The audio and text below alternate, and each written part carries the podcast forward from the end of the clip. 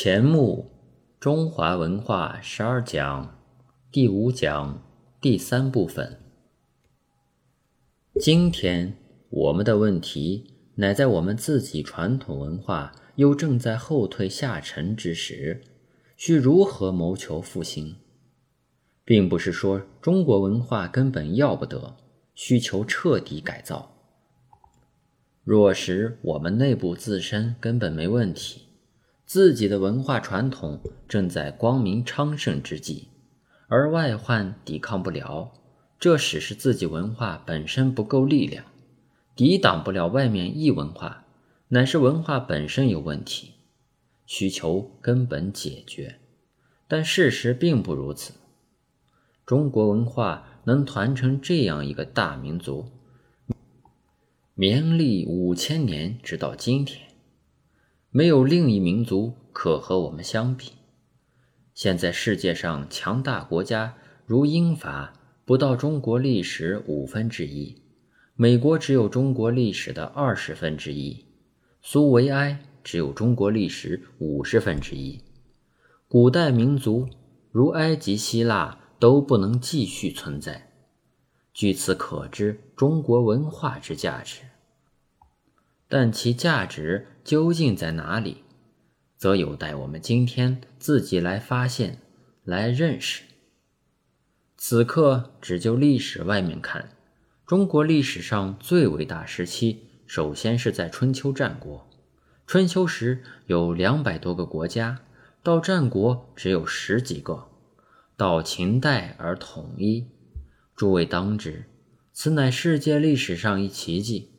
我们不该忽视，若把中国历史上的秦汉和罗马相比，罗马是一个帝国，乃由武力向外征服；中国秦汉统一，则是文化之向心凝结。即论秦始皇，宰相李斯是楚人，大将蒙恬是齐人，其政治组织乃是郡县的统一，不是征服的统一。当时疆土已和后代中国差不多，而没有现代式的交通，又不用庞大军队，此项统治岂不是一大奇迹？秦汉以后有隋唐，又一度为大一统之盛世。罗马覆亡了，再不能复兴。但汉末三国、唐末五代两度分裂，仍有宋代继起。中国之为中国者如故，西方自罗马覆灭直到今天，各国林立，再也不能有统一局面。此是中西两方政治上之相异。有人说，中国是一个农村社会，应属为农业文化；西方文化则起于都市，乃为一种商业文化。然西方现代都市。乃在中古时期以后，在意大利地中海沿岸，在北欧波罗的海沿岸逐步兴起。中国都市则远从春秋战国直传到今，如苏州，最先是春秋晚期吴国首都，到今已两千多年。宋代金兀术渡江，苏州一城便杀了五十万人，如广州。秦代立为郡，一向比苏州更繁盛。唐末黄巢作乱，打到广州城，外国藩商在此被难者有十万人。试问西方历史上，在与中国唐宋时期，能有如苏州、广州般城市否？其他如扬州、如洛阳、如成都，中国历史上的大都市，实是数不胜数。政治组织上，每一线同时也既是一商业中心，国内国外商业之庞大繁盛，实是远胜西方。但中国文化到底没有发展成一个商业文化，中国社会也从来不会发展成一个资本主义的社会。此是中西双方商业经济上之相异。提到军事武力。一直自夸，北方边境之绵长无险，已是国防上一大难题；而汉代之匈奴，唐代之突厥，为中国军队打跑了，跑到西方依然所向无敌，蒙古武力震烁一世。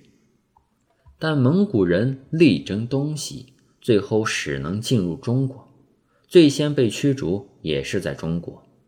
我认为中国人实具两大天才，一是能打仗，一是善经商。但中国文化不讲富强，帝国主义、资本主义永不在中国出现，此乃中国文化一特殊最长处，不应反认它是短处。至于文化演变有前进有后退，有上升有下降，此乃无可避免之事。五胡乱华，先由中国招请他们内迁，这也是一件奇怪事。现代西方只要殖民到外国去，中国汉代却招请胡人移植到中国来。若不是政治上先发生问题，起了内乱，此项招请也许可成为历史佳话。蒙古入中国，在中国文化上自然是一大打击。马可·波罗东来写了一游记，当时欧洲人不信他说的是实话，他们认为世界上不会有那么一个国家，那么一个社会。直到最近一百年，中国人碰到了欧洲人，情形就大不同。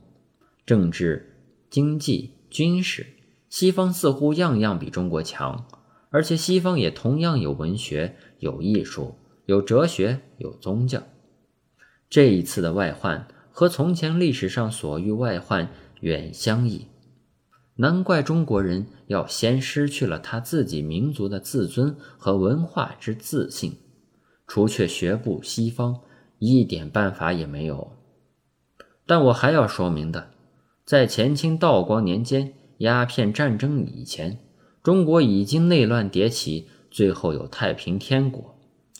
那时政治社会腐化。内忧已深，即使欧洲人不来，中国政治也要垮，社会也要变。坏的是内忧外患两政并发，最先想练军兴武，继之想变法维新，最后使是孙中山先生起来排满革命，创造中华民国。那时一切都该要变，然而要变则变多牵扯，这里变。那里亦要变，最重要的是教育。唐以后一向都用科举考试，教育在社会，考试在政府。由明到清，考试用八股文，社会教育也大受影响。中国传统文化精神早在社会教育中有褪色，一旦新教育兴起，学校制度全仿西洋，教育方针。亦随着西方走，教育之最后顺序便成为选派留学生出国。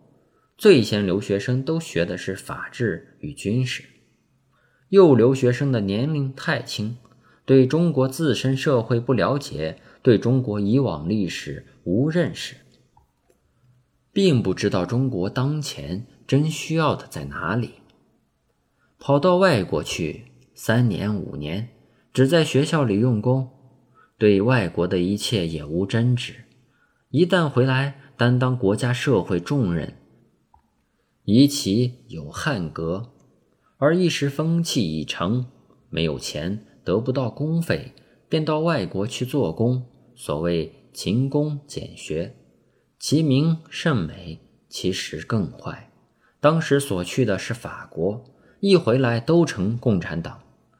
国内学校一相帅外国话，连小学也得学英文，多半时间都花在上面。大家心存爱国，而对民族文化传统全然不知。如一人百病丛生，而不知病在哪里，又不知有何药治，只到海外求奇方去。今天的中国。真是碰到了中国历史上从来没有的一大难。至于共产主义，它本身并不需要学校教育，它有另一套宣传方法。当时中国青年进了小学，进不得中学；进了中学，进不得大学；进了大学，出不得国去留学。只有一颗爱国心，只知共产主义也是外国货，一经宣传，相率驱之，不可遏止。现在则已是据九州岛铁铸成了大错，在无可奈何中，只有找寻文化种子，再来好好培植。